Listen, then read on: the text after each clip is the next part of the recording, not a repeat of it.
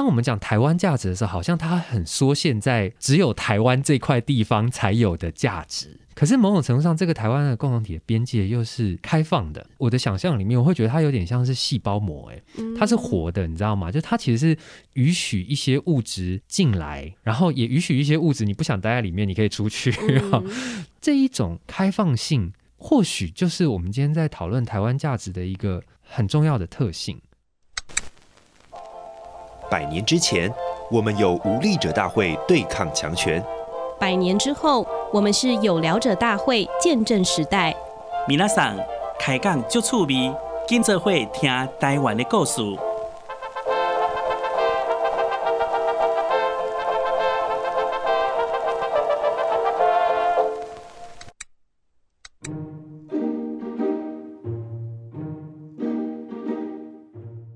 大家好，我是本日的大会总召陈玉婷，欢迎收听由台湾新文化运动纪念馆发起的有聊者大会 Podcast 节目。这个系列的节目呢，我们透过学者还有创作人的分享，以美术、饮食、音乐、旅行等等的主题，我们将新文化运动精神分享给各位听众朋友们。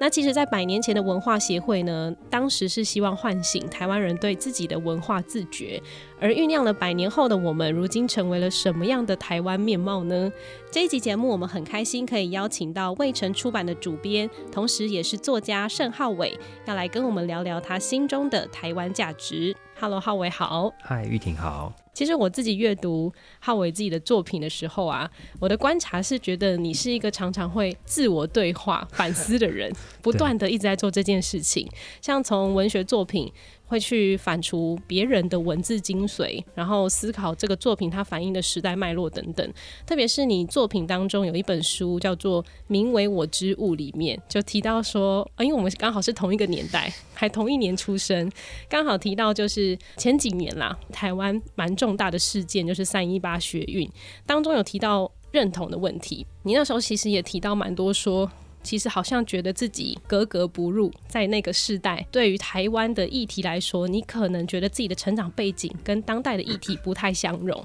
所以我也还蛮想先请你来聊聊自己在那一段期间，不论是参与运动，或者是说后来书写的过程。那个当中的迷蒙跟挣扎是什么呢？呃，其实我我自己的所谓迷蒙跟挣扎，比那个更早就开始了。好、哦，就是呃，我自己的出生，其实我们家是一个标准的外省家庭，嗯、所以我应该算是外省的第三代吧。哈、哦，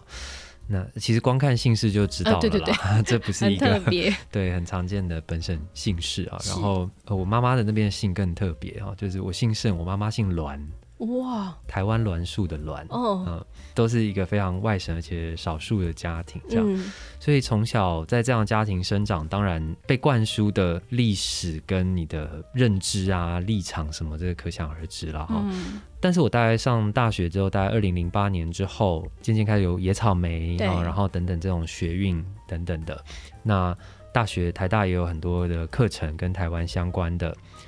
那我那个时候本来最早是只想要创作文学，嗯，那创作文学，你看了很多外国文学，当然就会想说，欸，台湾有没有自己的文学这样子？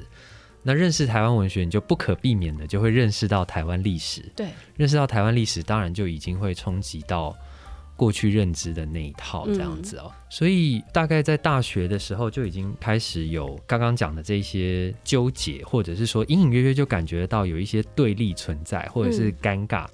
只是好像就一直没有一个适合的契机去面对它。呃，那三一八的那个时候，我觉得比较像是就是终于。出柜了，你知道吗？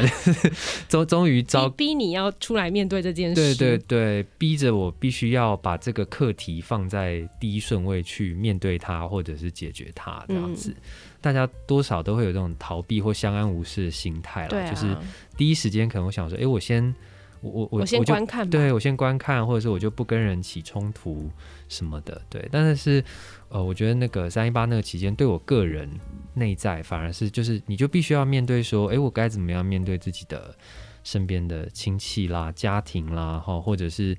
可能呃国中小的一些朋友，嗯，哦，然后那些跟我以前的立场一样的人，那我要怎么面对他，或甚至是说服他，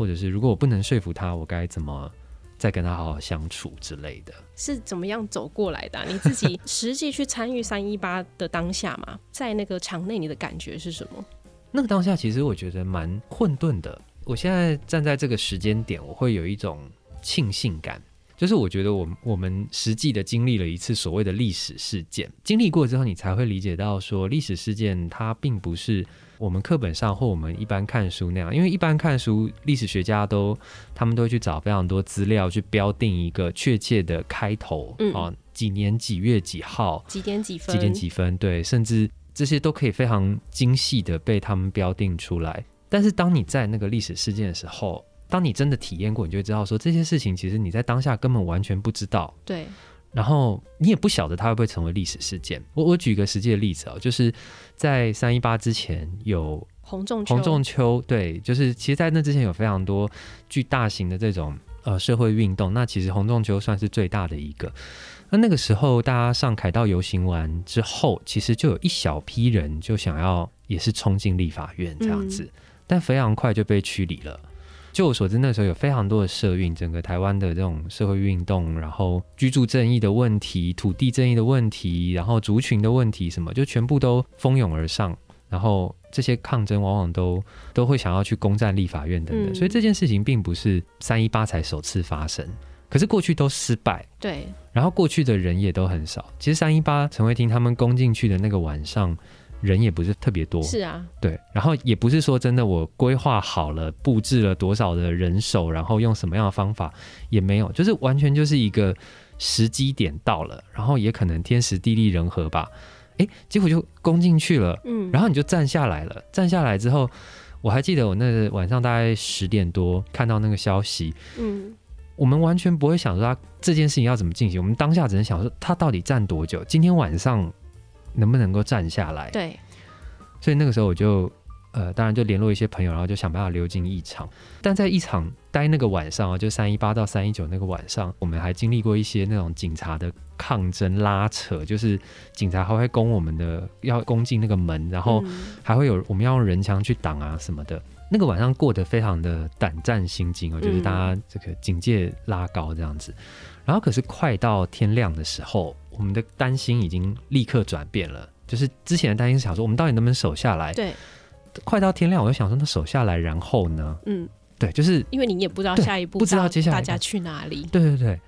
就我觉得我们身处在一个历史事件的时候，其实当下人往往的感受都是一个巨大的未知。嗯，我相信所有人都是，不管你在这个事件里面的身份是参与者还是领导者。巨大的未知是我们经历这些历史事件当下的一个本质吧。嗯啊，但是这个巨大的未知，往往你不会在历史的叙述中看到，你也不会在政治研究中看到。呃，可能反而比较常在文学中看到吧。哈、嗯，可是以此为题材的文学作品，其实老实说也并不多。对，嗯，所以我觉得我们这一代，或者说有幸参与的这些人。能够经历当下那个感觉，对我来说蛮蛮珍贵的。然后有这个感觉之后，我再回去看台湾史的时候，看过去日治时期的台湾史，或者是。戒严时期其实有一些党外的这种社会运动嘛，哈、嗯，特别是快到解严那段时间，我在看到这些事件的时候，我的感受就跟过去想要理解知识的那种感觉不一样。过去你的知识就只是想说，哦，这个几月几号发生，然后它运动对某某运动它的诉求是什么，然后它造成什么影响，它的参与者有谁，嗯，然后结果是怎样，后续余波什么什么，就是你把它这样资讯化整理，那这样的知识当然是很重要的，没错。可是我有我自己有了这个巨大的未知的经验的时候，我去看这些叙述的时候，我都会在想说：哇，这些在那个当下的人，他们到底心里在想什么？嗯，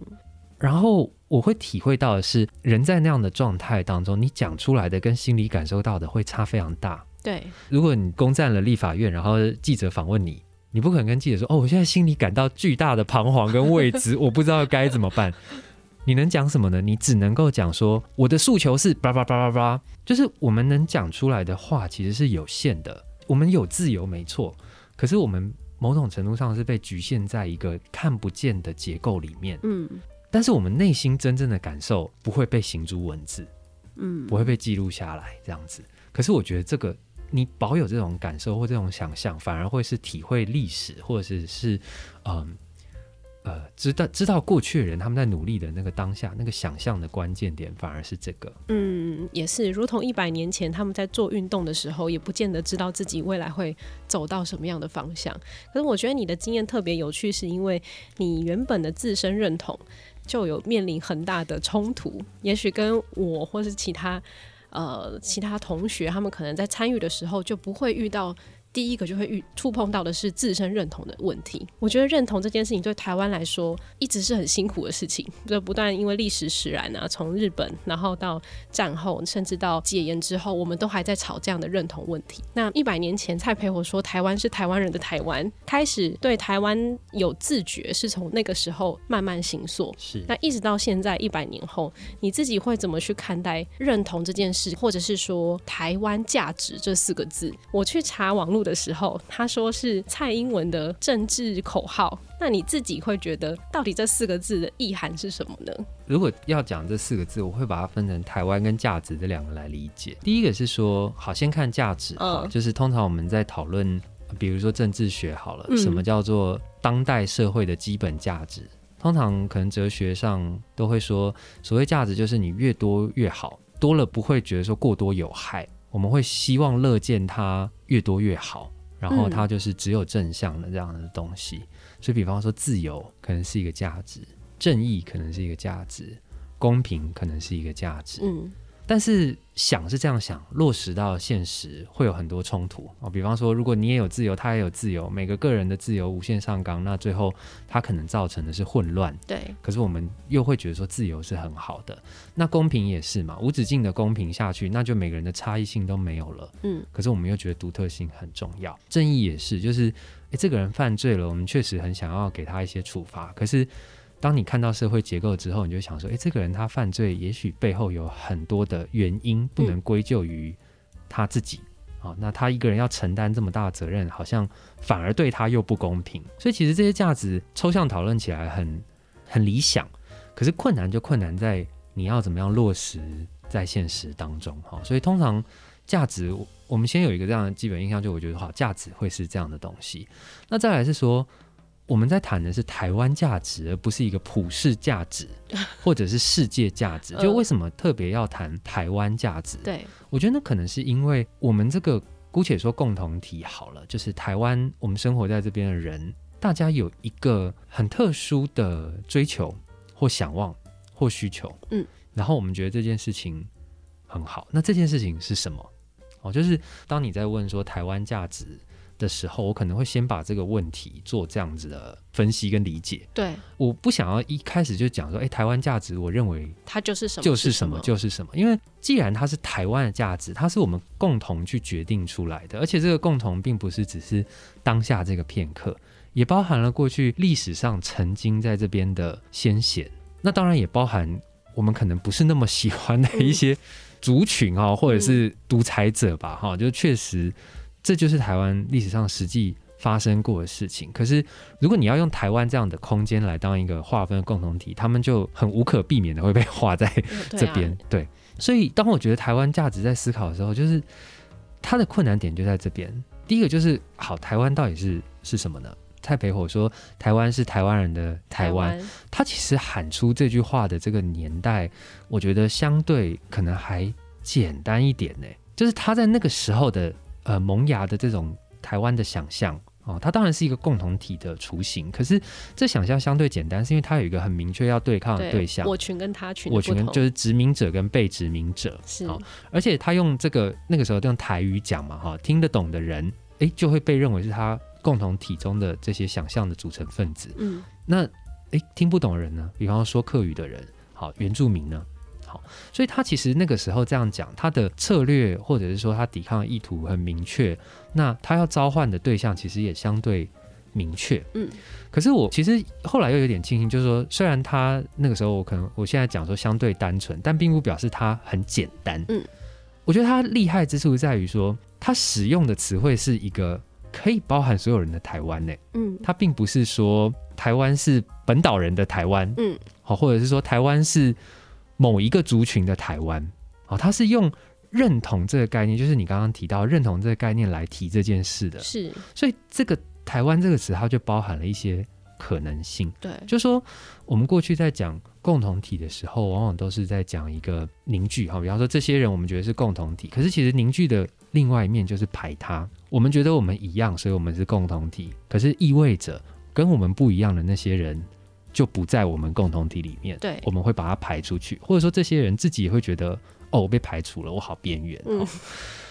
但是当他讲说台湾是台湾人的台湾的时候，这句话的实际意涵单纯哈，但是他厉害之处是在于说空间很大，你只要认同台湾，你觉得你是台湾人，你就是台湾人，对，你就可以拥有台湾这个东西。这一种开放性，或许就是我们今天在讨论台湾价值的一个很重要的特性啊，就是自由啦、正义啦、公平啊等等的这种好像普世价值。所谓的普世，就是好像所有人都一体适用，嗯，哦，它非常的理想。可是当就是我刚刚讲的，你在现实中，你就会发现实际并不是这样。对，好，那当我们讲台湾价值的时候，好像它很缩限在只有台湾这块地方才有的价值啊，或者说只有台湾这个共同体才能够呃追求的东西。可是某种程度上，这个台湾的共同体的边界又是开放的，嗯。好，就我的想象里面，我会觉得它有点像是细胞膜，哎，它是活的，你知道吗？就它其实是允许一些物质进来，然后也允许一些物质你不想待在里面，你可以出去。嗯、就是它其实是一个尊重每个人的自由意志的选择，然后你愿意进来这个共同体，你进来，然后我们再一起努力打造我们自己的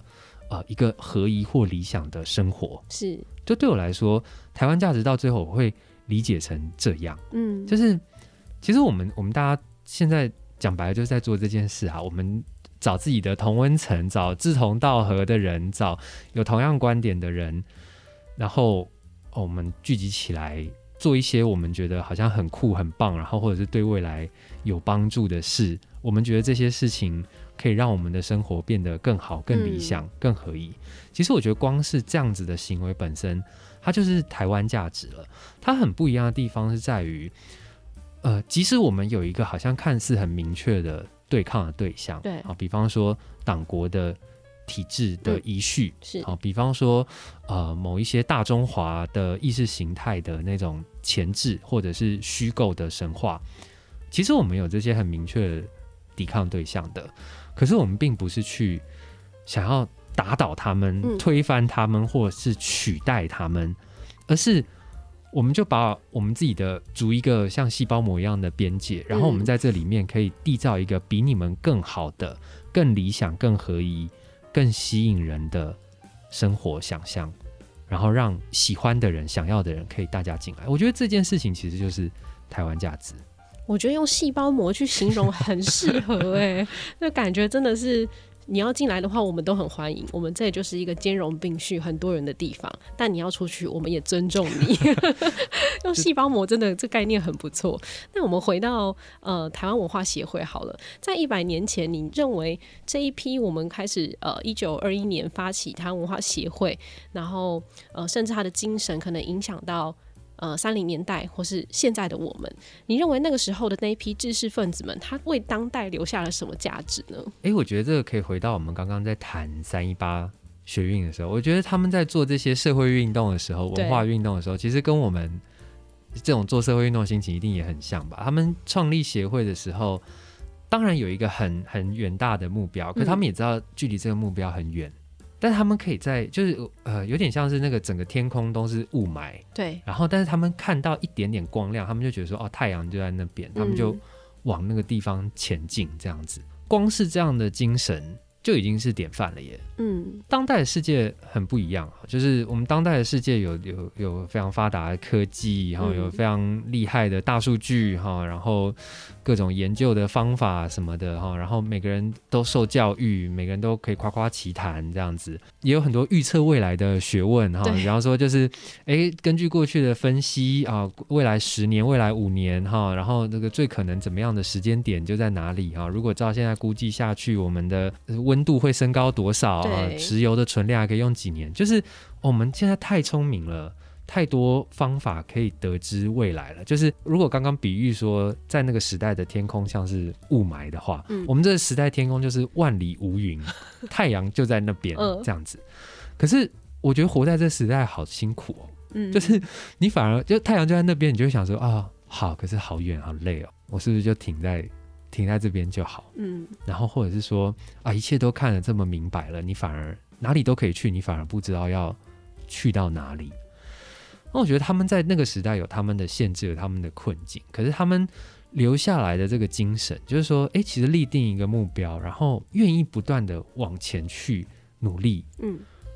然后留下些什么，也许他们在那个当下是没有办法达成的，或甚至是他们当下也根本对此的那种希望非常的渺茫，嗯，哦，讲到这个我就。也又可以再分享，就是在三一八之前，对，老实说，那个时代的那那那个时代，现在我 才才不过还不到二十年，我们的时代，哦，对对对，就是十年，真的，你回想那时候的社会气氛，所有你有一点点台湾意识，或者是你想要追寻台湾主体性的人，嗯、在二零零八年之后，非常都非常悲观呢，弥漫着一股你完全不觉得可能会成功的气氛。一方面，政治上你会发现。国民党的这些势力又回来了，然后另外一方面，你也会觉得说啊，中国大陆也崛起了，嗯啊，然后大家都向向前看齐，啊，money 这样子，你就会觉得说，哎，好像真的没有人在思考这些比较抽象精神上的文化上的追求了。老实说，那个三一八的时候，我们都还非常绝望，然后就甚至大家都有那种失败主义，想说，哎，我们是不是啊这个。国民党反正一定会硬干蛮干，然后呢，中共就会统一台湾，然后我们就会变得可能跟今日香港一样，就真的是那个时候悲观成这个样子。嗯、可是谁知道结果不是？对，谁知道结果后来会是变成我们现在这样？就是我们还可以坐在这边好好的去回顾这个一百年的文学的纪念，这样子。嗯，我我觉得某种程度上，这就是一个那种这种刚刚讲的这个文学时代这些呃。他们了不起的前辈们的精神，嗯，隐隐约约的传承了哦。就是我们可能不是主动想说我要效法蔡培火，我要效法蒋渭水这样子，可是我们都读过这些历史，然后这些东西就默默的烙印在我们那个，好像在协议里面一样，对，潜意识里面。然后你在面对到那个困境的当下，这样子的精神就会被召唤出来，我们就会觉得说，哦，好，反正就是就拼下去吧。它可以变成一些典范，或者是召唤，或一些记忆。嗯，我就想到，我其实有一部很喜欢的小说叫《云图》。嗯，它是一个呃英国小说家叫大卫·米切尔写的。它里面的故事有一些内容，它就是描述正反双方的势力的对抗，嗯，就是正方反方，然后好人坏人这样子。那当然，他会去描写到就是不是那么绝对的部分，就可能哎，坏人也有让人同情，那好人可能也有。也有一些哎，怎么比较残酷的地方这样子？但是故事快到结尾的时候，你会发现好人的这一方，就读者比较认同的这一方，他们并没有占到很大的优势，或者说他们并好像快不太能成功哈。这个故事即将要走向失败这样子。然后那时候就有一个人物，他就讲了一句话，他就说：“我们现在做的就是种下一个种子，对，就是我们的目标当然都是想要养出一片森林。”每个时代有理想的人，大家的目标都是这样。可是，也许你的环境、你的情况，只是只能种下一颗种子。他说：“那我们就种下一颗种子。但是，你种下这颗种子，也许它会死掉。但是，当你做这个动作，只要未来的人发现说：‘哎，以前有人种过种子，我可以学他。’嗯，也许他种下那颗种子，就会那棵树就会活下来。只要有一个人持续下去，就会有更多人接着，到最后。”真的，这片森林就会长出来。嗯，就是有些时候，我们努力是为了当下，为了自己的理想，没错。可是我们同时也是为了给未来的人一些典范，可以追寻的模样。对。每一个时代都有种种子的人，不管是一九二零年代，还是甚至比较少人去谈的白色恐怖时代，那一些前辈们，他们其实也是种种子的人。是，甚至在我们这个时代，我们参加三一八也是种下种子的那些人。我觉得每一个时代都参与了这件事情。那你自己会希望，假设一百年后，你自己觉得一百年后的人们会怎么样看待我们现在二零二一年的台湾呢？我。好难预测哦。嗯、可是、有没有几个关键字是可以去定义一下说？说因为刚刚其实讲的台湾价值蛮广泛的嘛，对，对啊。那你自己会觉得，假设这个节目被 一百年后的人听到了，二一二一年后的人听到了，那或者是说，我想传递什么讯息给他们？对，就是、告诉他们，其实一百年前我们在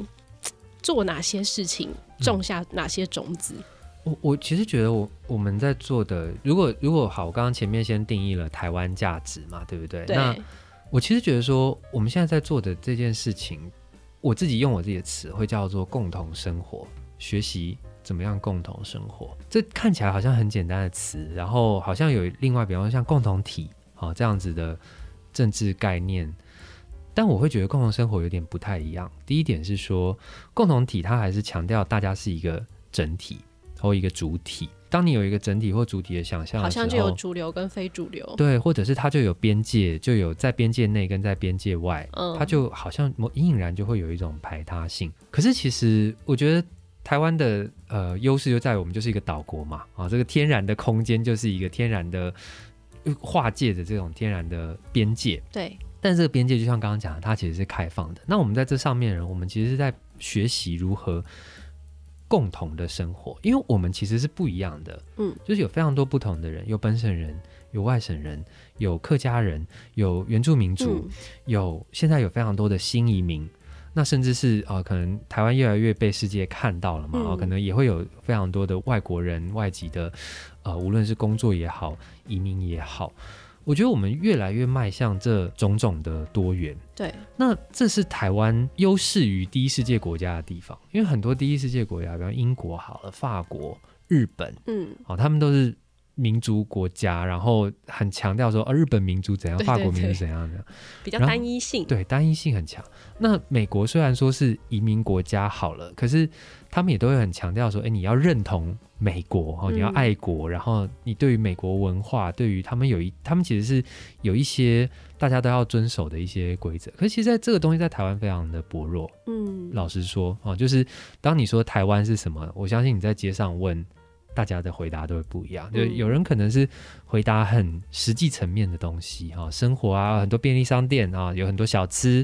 有很多特殊的风景哈。有些人会回答比较价值层面的，比方说，哎、嗯，我们有民主，有自由，对，好，然后我们会关注弱势。有些人可能会回回回应是文化层面的啊，比方说，哎，我们有比较本土的歌仔戏啊，哈、嗯，或者是怎么样子的呃戏曲文化哈，或者是文学。大家的回答其实是都不一样，我们其实是没有一个共同的样貌的。可是我们很奇怪，我们在这边活得非常好啊，嗯，就是台在台湾生活在台湾人其实过得非常非常好。呃，老实说啦，只要、嗯、只要你不去受到那种争论的干扰或者是什么，你把这个我是国际的压迫，对对对，先放一边的话，对你回到自己的这种日常生活，其实你要说便利性啦、安全度啦、舒适程度。你去看那种世界的排名，台湾都意外都在前几名啊，都都不是都不是那种非常后面的国家。这样，我觉得这件事情其实很值得我们去思考跟注意。就是我们其实是这么多不同人共同生活在这一起，怎么做到的？像我自己有去日本留学的经验，对我我觉得感受非常深刻。就是日本他们对外国人有非常多的规范，就他们会一直很注意说，哎，你知不知道我们日本有一个这样子的？规则，嗯，你知不知道垃圾该怎么丢？你知不知道呃什么时候该做什么事？嗯，他们很希望我们去遵循那个东西，因为他们是靠着共同遵循那套规则来维持他们的秩序的。嗯，可是我们其实不是哎、欸，就是你你会看到很多你讨厌的言论，好，就你会看到很多你不喜欢的人言行举止、意识形态。嗯，可这某种程度上代表。这些跟你完全不一样的人，他可以好好的跟你活在这块岛上，而且我们没有冲突，不会被消失，对，不会被消失，但是我们也没有冲突。这件事情其实很神奇，我很想要把这个这个特殊的现象提炼出来。你想想看，如果在美国大家都可以持枪，然后嗯，也听过很多非常多这种袭击或什么的案件，如果你跟大家有很多不一样的地方，其实未必是好的，你可能会被欺负，可能会被打。嗯可能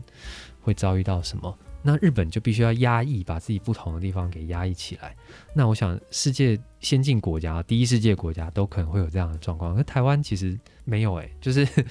我觉得很奇妙，嗯，但我们自己未必有意识到这个奇妙的东西。对，那很多外国人来台湾都会说，哎、欸，台湾很有人情味。对。其实我觉得人情味就是指这个东西，哎，就是你来这边，你就是跟我们共同生活在一起啊。嗯，你不需要跟我们一样，你不需要遵守什么规则，达成什么条件才有资格跟我们生活在一起。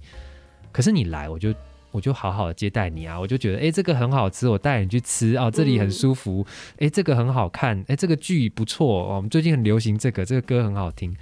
其实我觉得这一份东西看似淳朴，看似很不重要。但其实我反而觉得它是最珍贵，或者是最有价值。然后，如果要给一百年后人，我会觉得说，在一百年前，台湾其实是有着这个东西的。嗯、希望一百年后大家还是保有着这种。希望一百年后的台湾社会会比现在更尊重彼此，然后共存共荣在这个地方。是，嗯、所以共同生活就送给大家，送给一百年后的台湾人们。好，我想台湾价值它一定不是一个人所定义的啦，或是说某个政治口号它就可以去定义台湾是什么样的地方，然后台湾拥有什么价值？这样是大家生活在这个岛屿上面的所有的人去成就这一件事情。等你回头看的时候，你发现，哎。哦，这就是我们的价值呢。你会突然之间意会到这件事情。那今天也非常谢谢浩伟跟我们聊聊这件事情。我觉得可以反思的东西还很多，我们一起来共同让台湾迈向一个更好的地方，然后一起去思考这件事情。那如果你今天也喜欢我们的节目的话，邀请你帮我们订阅、分享，并且按下五颗星。有任何疑问的话，也欢迎随时到台湾新文化运动纪念馆的 FB 跟 IG 留言给我们。有聊者大会，我们就下次见喽！谢谢浩伟喽，谢谢。谢谢，拜拜，拜拜。你看台湾这样子各自发，你说文协分裂，好像听起来分裂就很不好，对不对？也没有啊，我们也没有因为分裂造成什么社会动乱，或者是某种程度上这种自由分化也是生命力的象征啊。